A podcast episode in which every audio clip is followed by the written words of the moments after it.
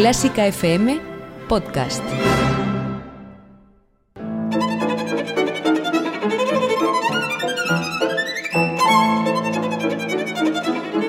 Hoy toca con Carlos Iribarren.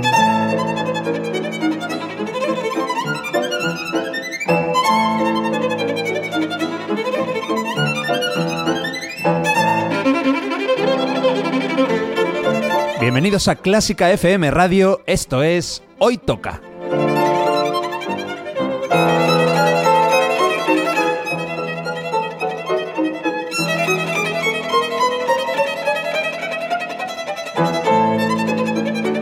Vamos a escuchar música de calidad, de primera categoría. Algunas piezas son conocidas, otras no tanto, pero todas tienen algo en común.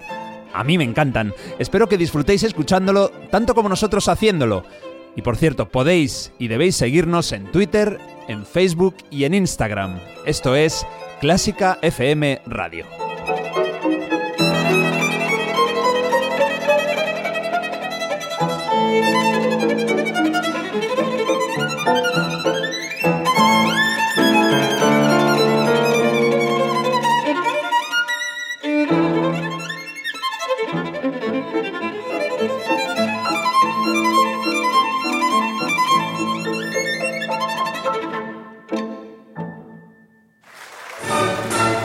Calas la Divina vuelve a escena radiante con su inolvidable voz.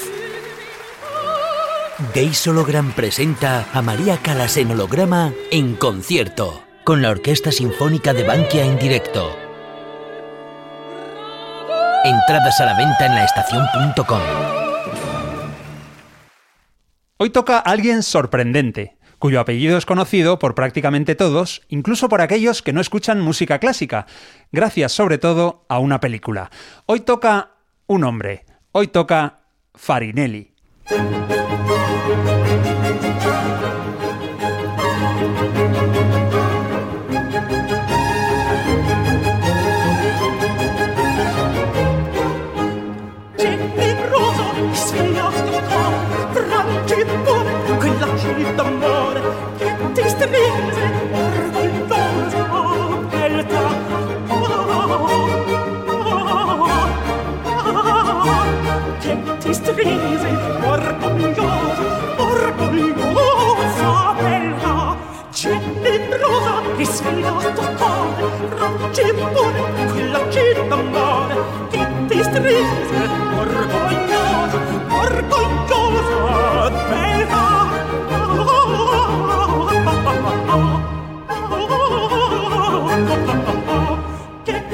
please.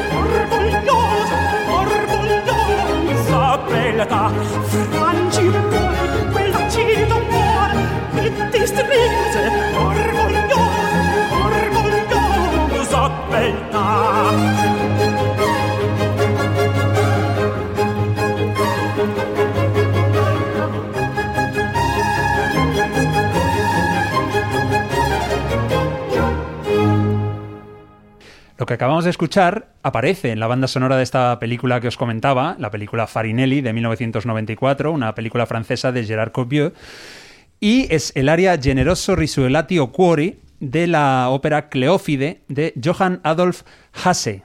Eran Les Talents Lyriques, dirigidos por Christophe Rousset, y la voz, que esto es lo más importante en el día de hoy sin duda, era de un hombre, que no es tan fácil de saber, era Derek Lee Ragin, un contratenor estadounidense. Mario Mora, ¿cómo estás? ¿Qué tal, Carlos? Yo porque sé de qué va esto, pero habría dudado, ¿eh? Sí, de que ¿verdad? era un hombre, sí. Bueno, de hecho, en la película hay dos personas que interpretan eh, a Farinelli, y uno es este, Derek Lee Ragin, que es un hombre, y la otra es una soprano polaca, Eva Malas Godlewska. Me tenías que haber puesto deberes de verla, porque es que no he visto Sí. la película. No la has visto ya, pero uf, te he puesto tantos deberes de películas y aún no las has visto. Ya, ya no confías en mí. Por cierto, te he puesto una trampa en la presentación. He dicho cuyo apellido es conocido por Sí, todos. ese- esa sí me la sabía. Vale. Pero no es Bros... no sé qué. Broski. Broski. Carlo Broski era el nombre de, de Farinelli, un hombre que nació en Andria en 1705 y murió en Bolonia en 1782. Mira, más allá de lo que podamos decir nosotros, eh, se ha venido a acompañarnos un auténtico experto, un fanático en la figura de Farinelli, de la música en general, pero con Farinelli tiene ahí una, un tema que le interesa muchísimo. Nacho Maroto, ¿cómo estás? Muy bien, un placer estar aquí de nuevo. Nacho, no nos veíamos desde Navidad. Es, es verdad, es cierto. Cuando hicimos aquel programa fabuloso, precisamente sobre Navidades, y hay que recordar que eres miembro del coro Francis Poulenc. Así es. Y bueno, ¿y por qué? La primera pregunta, ¿por qué le estamos dedicando un programa a Farinelli? ¿Qué tiene de excepcional? Bueno, es una de las grandes figuras de, de su época. Eh, era famosísimo en, en su época. Es, era un auténtico prodigio de voz. Tenía un registro enorme. Y, y- y, bueno, representa toda, toda la música de, de- de los castrati de, de esa época, que es muy, muy, muy particular, muy especial, muy artificiosa, con- muy virtuosa, Sí, cuando hablas de su época hay que decir que estamos hablando del siglo XVIII. Básicamente. Él sí. vivió, eh, ya he dicho, 1705-1782, es lo que hay. Y sí, era un absoluto virtuosismo, lo cual viene bien pues a voces como las que vamos a escuchar en el programa de hoy, que es, ya verás, nombres, bueno, ya lo sabes tú, nombres de primera, Mario, gente con, bueno, pues que se han hecho un hueco en, en la lírica, precisamente algunos porque tienen una facilidad para hacer giros, requiebros y virtuosidades, Ya sabes lo que voy a decir. Yo hoy es de esos días que vengo a... aprender, a pasar la tarde. aprender- A aprender. No, no, a disfrutar, pero a aprender, porque a mí me queda un poco lejos este tema. Bueno, ya verás. Eh, lo- lo- el único corte, digamos, la única pieza que hemos sacado de la banda sonora de la película, que está bien, es recomendable, eh, Nacho, aunque es fiel a, a- a la realidad, es fiel a lo que sucede. Vamos a ver, en la ambientación, la época es muy fiel. Eh, luego ya la biografía de los personajes, sobre todo de alguno de ellos, Händel no era como lo ponen en la No. película. La trama que hay entre los hermanos no existió como aparece en la película. Pero sí es verdad que sí, un poco la biografía de Farinelli y en ese sentido pues sí te ayuda a aproximarte a su figura. Lo que vamos a escuchar ahora, bueno, la voz es de Andreas Scholl, Mm. fabuloso contratenor alemán, eh, que ya apareció en nuestro programa Los Siete Magníficos, y con Lorena Jiménez, y eh, lo va a dirigir eh, Ottavio Dantone con la Academia Bizantina. Esta es la orquesta. La música es de Alessandro Scarlatti. El aria se llama Del Ciel su, eh, giri, perdón, y la ópera es Carlos, rey de Alemania. ¿Por qué has escogido esta pieza? Porque hay que decir que todo lo que falta, todo lo que queda, todas las piezas que quedan, las ha escogido Nacho. Pues sí, no, esta, eh, en primer lugar, por, por, te- por poder escuchar a Andrea Sol, que es un placer siempre, es, uno de los mejores contratenores de, de la historia. Y por otro lado, esta era por tener un poco el contraste, porque esta es, procede de un disco que se llama Arias para Senesino y, y er- es, un- es una pieza compuesta para otro de los grandes eh, castrati de la época que, que se llamaba Senesino. Y eran, eh, se llamaba Francesco Bernardi, en realidad, ¿no? Y Carlo Broschi era Farinelli. ¿Y eran más colegas, más rivales? Llegaron a cantar juntos en Londres, luego lo Sí, llegaron a cantar juntos. De hecho, bueno, pues eh, eh, Senesino estuvo en la compañía de Händel, a diferencia de Farinelli, que no, que no estuvo. Mm, y los dos tenían un físico similar, producido precisamente por su condición de, de- de castrati. Eran altos y desgarrados, eso era muy normal. Senesino medía casi dos metros. Anda, un gigante. Y- sí, sí, un- para su época un auténtico gigante. Y, y Senesino era muy conocido porque tenía un registro grave, era capaz de, de- de tener un registro grave con mucho cuerpo, aunque Farinelli también. Farinelli llegaba al la que está por debajo del do medio del piano, que eso ¿Qué, es... qué te parece, Mario? ¿Tú qué entiendes de esto? A la que está por debajo del do medio del piano. A la... Eso... Bueno, mientras te lo es, el la- piensas, es una escala, una, una octava por debajo del de Casi 440. casi llegas a... Tenemos un piano aquí al lado y Mario está tentado de acercarse y tocarlo. A ver, repíteme qué nota es. Es el, el la que está una, octava por debajo del de 440, el, Mario, el que está ¿se debajo del do medio. Anda, que como no sea esa, Mario, acabas de acabar con tu carrera. Vamos a hacer una cosa. Vamos a escuchar este aria de Carlos Rey de Alemania, de Scarlatti, en la voz de Andrea Scholl.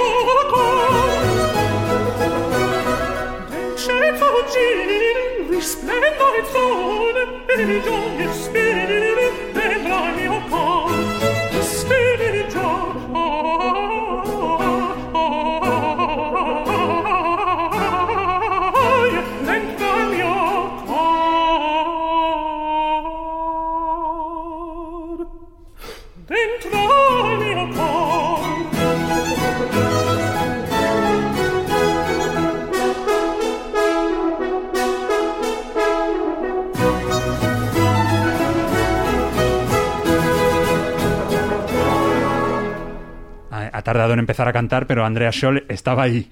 Desde luego. ¿Y cómo estaba? Afortunadamente. Oye, antes de seguir, eh, Nacho, ¿era realmente un castrado? Eh, Farinelli, doy por hecho que sí. Pues mira, sí. Lo que pasa es que hubo dudas durante mucho tiempo porque la familia de Farinelli era una familia más o menos acomodada. No eran, no eran alta nobleza ni muy ricos, pero su padre era maestro de capilla y, y normalmente los, los castrati proce- procedían de familias muy, muy humildes, muy humildes. Ujú. Eh, que, que lo hacían para, para sacarse, ¿no? Para, para intentar que un miembro de la familia pudiese, Pudiese prosperar y ganar dinero para la efectivamente, Efectivamente, En el caso de, de Carlo Broski, lo que ocurrió es que, bueno, eh, en su época dijeron que, que fue por un accidente de caballo, eh, porque estaba prohibido realizar esta, esta práctica, pero parece que sí fue un castrato. Eh, de hecho, se, se- hace unos años se descubrió su tumba y estuvieron eh, analizando los, los- sus huesos. Claro, hombre, el tema de ser castrado no lo puedes ver en, una, en un cadáver de, Claro. cientos, de cientos de años, pero sí vieron que tenía unas, eh, efectivamente era, era muy alto para su época y tenía una especie de protuberancias en los huesos de, de la, del frente, de la frente del cráneo, que, que eran más gruesos de lo normal. Y esto es esto le pasa a algunas mujeres durante la menopausia es un tema hormonal y muy probablemente fue provocado por su castración. Claro. He leído algo que me ha impactado y es que se castraba a los niños porque eh, en el momento en que le castrabas ya se le quedaba esa voz y era definitiva. Y ya podías eh, empezar, digamos, una carrera con esa voz. Sin embargo, si tenías que esperar a que una niña, eh, porque también se podía esperar a que la niña cantara con el mismo, la mismo, el mismo tono, pero había que esperar a que la niña pues igual cumpliera los 17, 18, la voz le seguía cambiando hasta ese momento. Sin embargo, en el niño rentabilizabas la carrera ya desde los bueno, pues los 12. los Claro, y las niñas no podían cantar en las iglesias. Ah, bueno, aparte también. Aparte eso.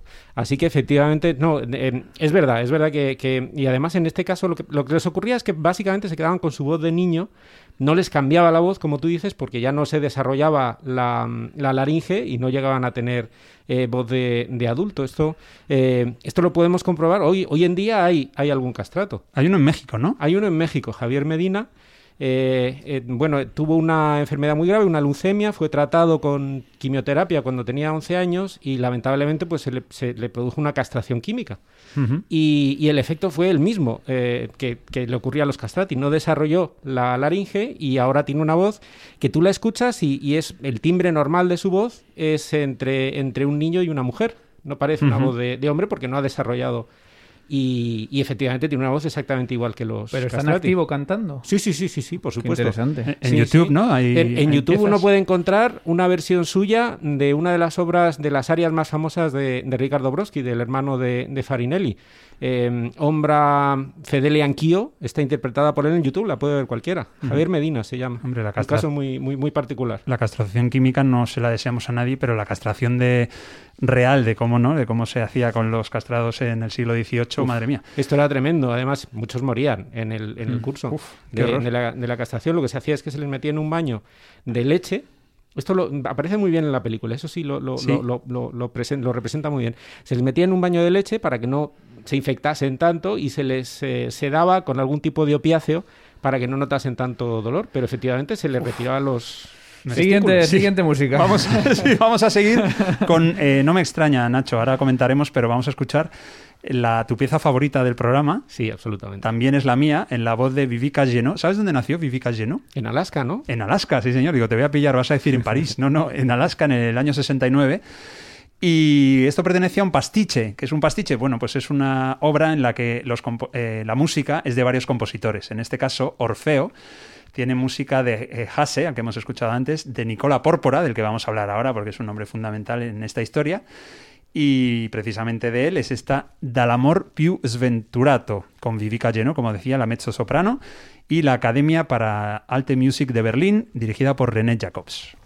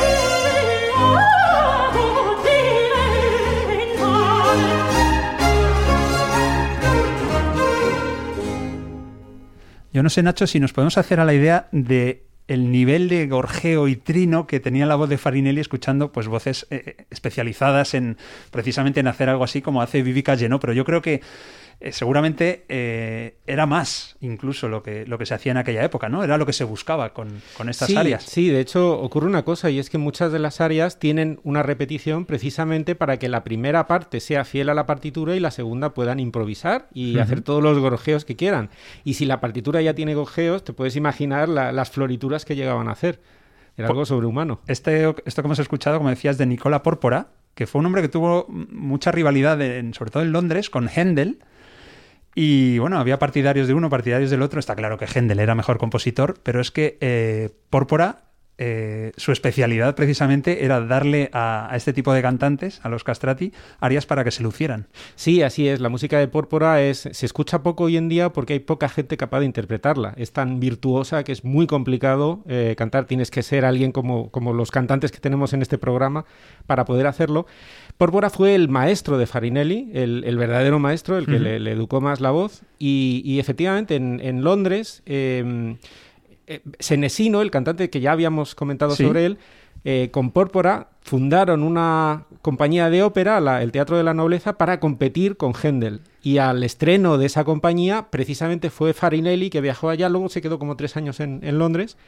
Eh, y, y como tú dices, al contrario de lo que se ve en la película, mm, esa compañía no pudo competir, competir con Händel y fue un absoluto fracaso. Ajá. Pero bueno, lo intentaron por lo, Lo menos. intentaron, sí, sí. Eh, hay que decir que Pórpora fue profesor de canto, entre otros, de Joseph Haydn. Así es. Sí, a otro nivel, evidentemente. Lo de Haydn no era cantar, ¿no? No. Bueno, eso era más su educación musical, Mm, no claro, es claro. ser cantante, pero sí. Oye, ¿y de Farinelli con Händel qué relación hubo? Porque claro, si ves la película, eh, Händel, interpretado por Jerome Crave, que es un tío que suele hacer muy bien de malo, Mm. como en El Príncipe de las Mareas, eh, pues es, es un absoluto demonio. Y es algo que yo nunca había escuchado de Händel, ¿no? Nunca- No, y de hecho no fue así para nada. Eh, si es verdad que coincidieron en Italia, no se sabe a ciencia cierta si le propuso ir a su compañía o no. Eh, Händel. Händel sí tuvo em, Castrati en su compañía, de hecho Senesino fue, eh, fue, fue- estuvo en- dentro y luego también pues la, el área esta que suena en la película, la de la de em, La Sí. esa está escrita para Castrati, o sea que Händel no tenía una manía persecutoria contra los Castrati en absoluto, pero sí es verdad que tenía un concepto de la música muy distinto de la música de Pórpora, eso sí es verdad. Ujú. La Opeanga de Rinaldo, que me hace el gesto. Mario de que lo diga efectivamente de la ópera de Händel. Eh, bueno, lo que vamos a escuchar ahora, pues es de George Friedrich Händel. Eh, la orquesta es la, so- los solistas de la English Baroque, el director John Elliot Gardiner, un grande donde los haya. El contratenor es Michael Chance, del que Nacho nos va a contar una anécdota cuando terminemos de escuchar el aria. Y es un área del, del Jefta, ¿es, ¿es ópera o es, Y este es un ora- oratorio. Oratorio porque está basado en la Biblia. Sí, la, diferencia es la temática siempre. Sí, sí. Y se titula el área Up the Dreadful Steep Ascending, algo así como subiendo la tremenda cuesta, ¿no? Ujú. Que me imagino que es, es una cuesta vital, más que una cuesta de una calle que le cogió después de comer y era incapaz.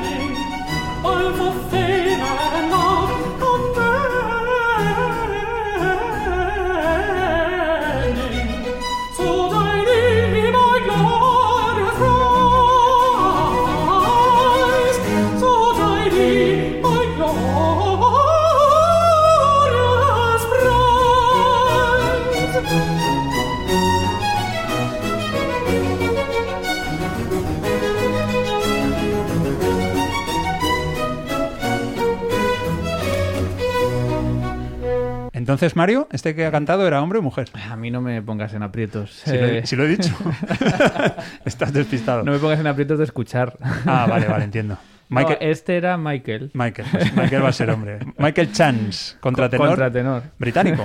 Británico, sí. ¿Y qué anécdota tienes tú con Michael Chance? Ay, pues eh, bueno. te- One Chance, tenías que empezar. One Chance, I met Sí, him. no, lo, lo que te voy a contar es cómo Michael Chance se tomó eh, encantado las, las obras de Micena. Ah. Las- Se tomó Las obras de Micena. las obras de... Las, Esta- las obras. Las. Las sobras. Claro, aquí normalmente hablamos de obras, no de sobras. No, no, no, no. Estamos bajando el nivel. Bueno, ¿qué pasó?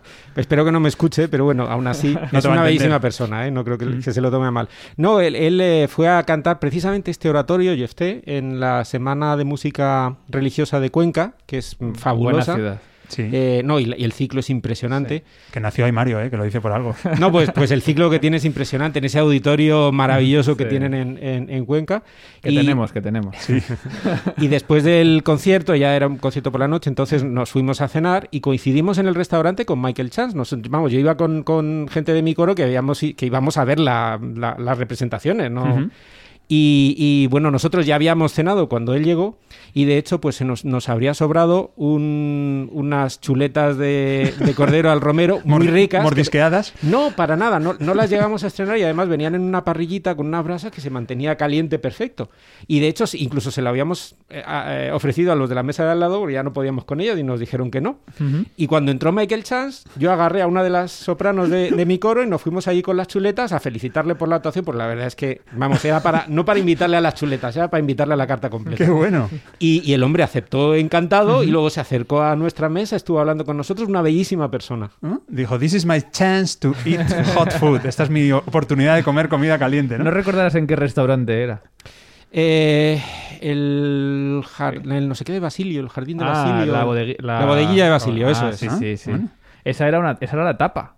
Sí, La chuleta. efectivamente, sí, sí, sí. efectivamente. ¿En serio? Ha cerrado hace poco, sí. sí, sí. Vaya. Lo siento porque era un restaurante magnífico. Pues qué pena. El auditorio, no hemos dicho, el audito- ¿cómo se llama el auditorio de Cuenca? El auditorio colgado. Teatro, Teatro Auditorio de Cuenca. Fíjate que estoy diciendo colgado y no colgante, ¿eh? Muy bien. ¿Eh? Auditorio colgado de Cuenca. Oye, una pregunta que te quiero hacer, eh, que es curioso. Aparte de la letra F, ¿qué tienen en común Freddie Mercury y Farinelli? Bueno, los dos tenían características fisiológicas únicas. Farinelli ya hemos que, que influían en su voz. Farinelli ya hemos dicho que tenía esa, esa protuberancia en los, en los huesos de la frente, en, en los occipitales, y es justo la zona donde está la caja de resonancia del registro de voz de cabeza de las sopranos. Ajá. Con lo cual, pues era como si tuviese un megáfono. Debía de ser algo impresionante. Freddy se ha hablado mucho de su dentadura, de cómo tenía una, esa dentadura Sí. tan prominente, tenía cuatro incisivos más de lo normal, nunca quiso operarse por si acaso afectaba su voz. Yo no creo que fuese el gran secreto de su voz, pero dicen que Freddy era una de las pocas personas que al cantar utilizaba las- los dos pares de cuerdas vocales. Las que no suelan, las que se llaman vestibulares, que a veces las puedes escuchar en voces guturales de cantos del Tíbet, pero no, no, no sirven para, Ujú. para, para el aparato fonador. Eh, recomiendo escuchar nuestro Hoy Toca dedicado a las voces del Tíbet en anteriores ediciones. Era broma, era broma, que me, me estáis mirando como si fuera en serio. Perdona, entonces. No, pues Freddy la- las utilizaba y añadía unos armónicos que no los tiene nadie. Entonces Ajá. las dos voces eran un poco sobrenaturales. Pero ¿cómo las utilizaba conscientemente? Porque eso no, no se puede, no puede uno decidir utilizarlas. Yo creo que era una habilidad que tenía. O sea, es como querer utilizar algo que realmente no controlamos. Sí, voy a hacer que mi bazo eh, Claro. se suba un poquito, que me Claro, está, lo tengo muy No, bajo. pues él era capaz de, de- Se puede entrenar a usar esas, esas cuerdas, pero no conjuntamente con las, con las cuerdas vocales. Bueno, las cuerdas son una membrana, no son cuerdas. Nor- eh, yo creo que nadie sabía... Nadie mm, sabe cómo hacer eso, pero Freddy fue, era capaz de hacerlo. Madre mía, qué grande era Freddie Mercury. Y. Farinelli también, que para eso estamos aquí. Oye, hay dos compositores fundamentales en su vida, en la vida de Farinelli y de Carlo Broschi. Uno es, como ya hemos dicho, Nicola Pórpora, profesor de canto y tal. El otro era Carlo, perdón, Ricardo Broschi, que evidentemente era su hermano. Su hermano, sí. De hecho, Ricardo fue el responsable de su castración, porque fue... eh, Era su hermano mayor. Era su hermano mayor y su padre había muerto cuando, cuando ocurrió su castración. Entonces, si fue voluntaria, la decidió su hermano. Y bueno, eh, Ricardo tiene, tiene un repertorio que también suena muy poco porque es incluso todavía más artificioso y más virtuoso que el de Pórpora, porque estaba escribiendo muchas veces esas áreas para su hermano y muy poca gente es capaz de, de cantar eso. Sí, parece, eh, a ver, en la película por lo menos que Farinelli, Carlo, el cantante le recriminaba a su hermano que no le hiciera tanta música eh, para él, sino que la hiciera mejor. Se enfada incluso por eso. Dices que estás haciendo música artificial, tú tienes que hacer música como la que hace Händel, música eh, artística 100%, no pensando en cómo la voy a interpretar yo. Sí, de hecho, en la segunda, en la, la- la- la- en, la madurez de Farinelli se dedicó a otra música totalmente distinta y no tan artificiosa. Bueno, pues vamos a escuchar algo de Ricardo Broschi. Este es un área larga, pero, ay amigo, ¿quién está esperándonos? Esa mezzo soprano Cecilia Bartoli desde Roma, con, acompañada por el jardino armónico Giovanni Antonini en la dirección. Es de la ópera Merope y eh, el área se llama Sí, Traditor tu sei. Mario, eres un traidor.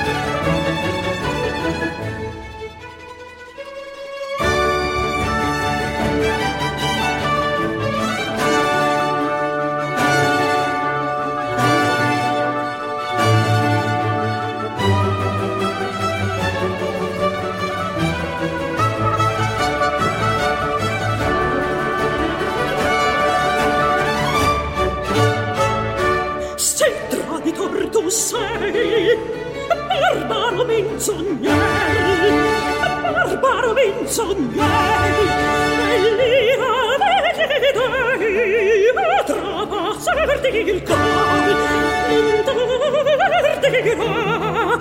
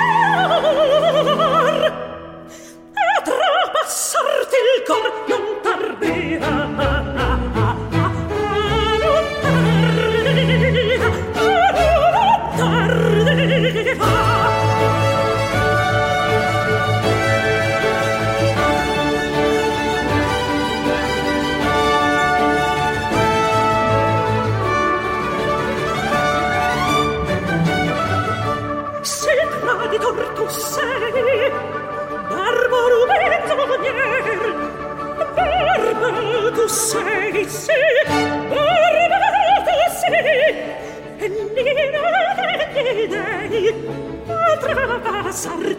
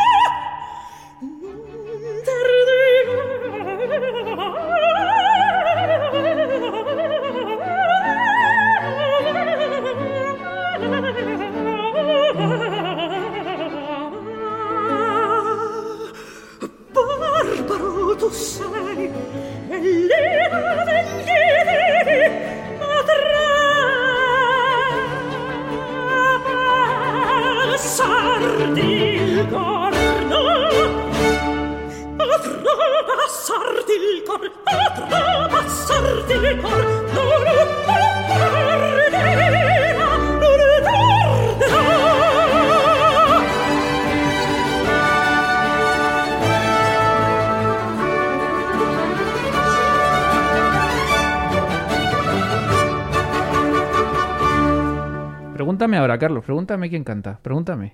¿Quién ha cantado? Una mujer. Cecilia. Bartoli. Un 10, te pongo un 10. La música de Ricardo Broschi, el hermano de Carlo Broschi, el hermano de Farinelli, en un área en el que Cecilia Bartoli sube, sube, sube y baja, baja, baja. Eh, Nacho, ¿quién puede cantar esto? Aparte de, de esta mujer, eh, ¿hay alguien en el mundo que lo pueda hacer mejor? Creo- Yo creo que, que Cecilia, porque además eh, es que tiene es un campo minado esta, esta obra. Registro, tienes que bajar mucho, tienes que subir bastante y unas coloraturas y unas agilidades que es casi imposible y que tienes que tener tres pulmones, como le, de- le debe de ocurrir a, a Cecilia, porque no respira. A ver si Cecilia Bartoli es como Freddie Mercury, tiene tres pulmones y los está usando los tres al mismo tiempo, ¿no? No sé, tiene una gaita ahí dentro, algo así. Es, es impresionante. Oye, vamos a, a hablar de Farinelli y España, porque sorprendentemente Farinelli vivió en España y vivió 25 años. Sí, así es.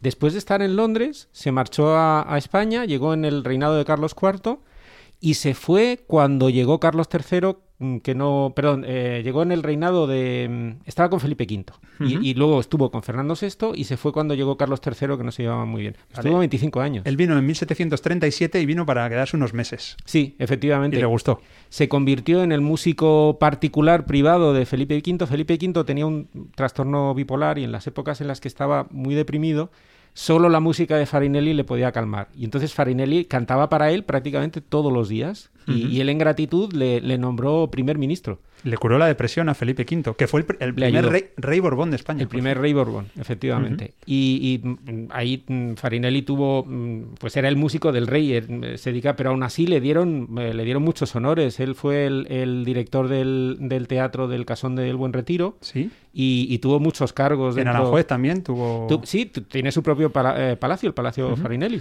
Y otro, una institución que dirigió Farinelli, que me ha llamado la atención, es el Colegio Real de Santa Bárbara de Niños Músicos. Que claro, como eran castrados, le llamaban Casa de los Capones, o no es por eso. Porque yo he leído Casa de Sí, los Capones. digo, Capón, esto- Capón es lo mismo que castrado. Claro, es un. eh, ¿No? Los capones son Sí. los, los. Los pollos- Los, pollos castrados, Los evidentemente. pollos castrados. Y por cierto, esta casa estaba en la calle Leganitos, que es donde vivió eh, cuando estuvo también en España Domenico Scarlatti y creo que Masiel también, que por algo la llamaban la tanqueta de Leganitos. Ah, claro. O sea que todos los grandes músicos de la historia eh, que vienen a Madrid acaban en.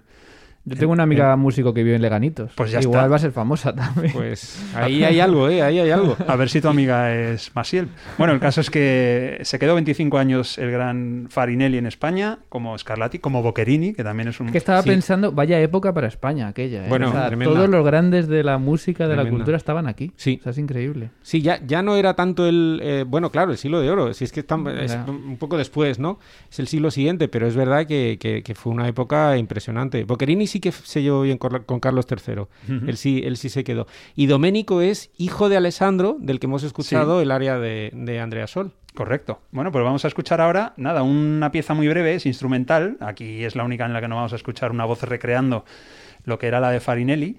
eh, compuesta por José de Nebra, un compositor español de, de la época, primera mitad del siglo XVIII. Es una seguidilla de la ópera Amar y Ser Amado y la Divina Filotea.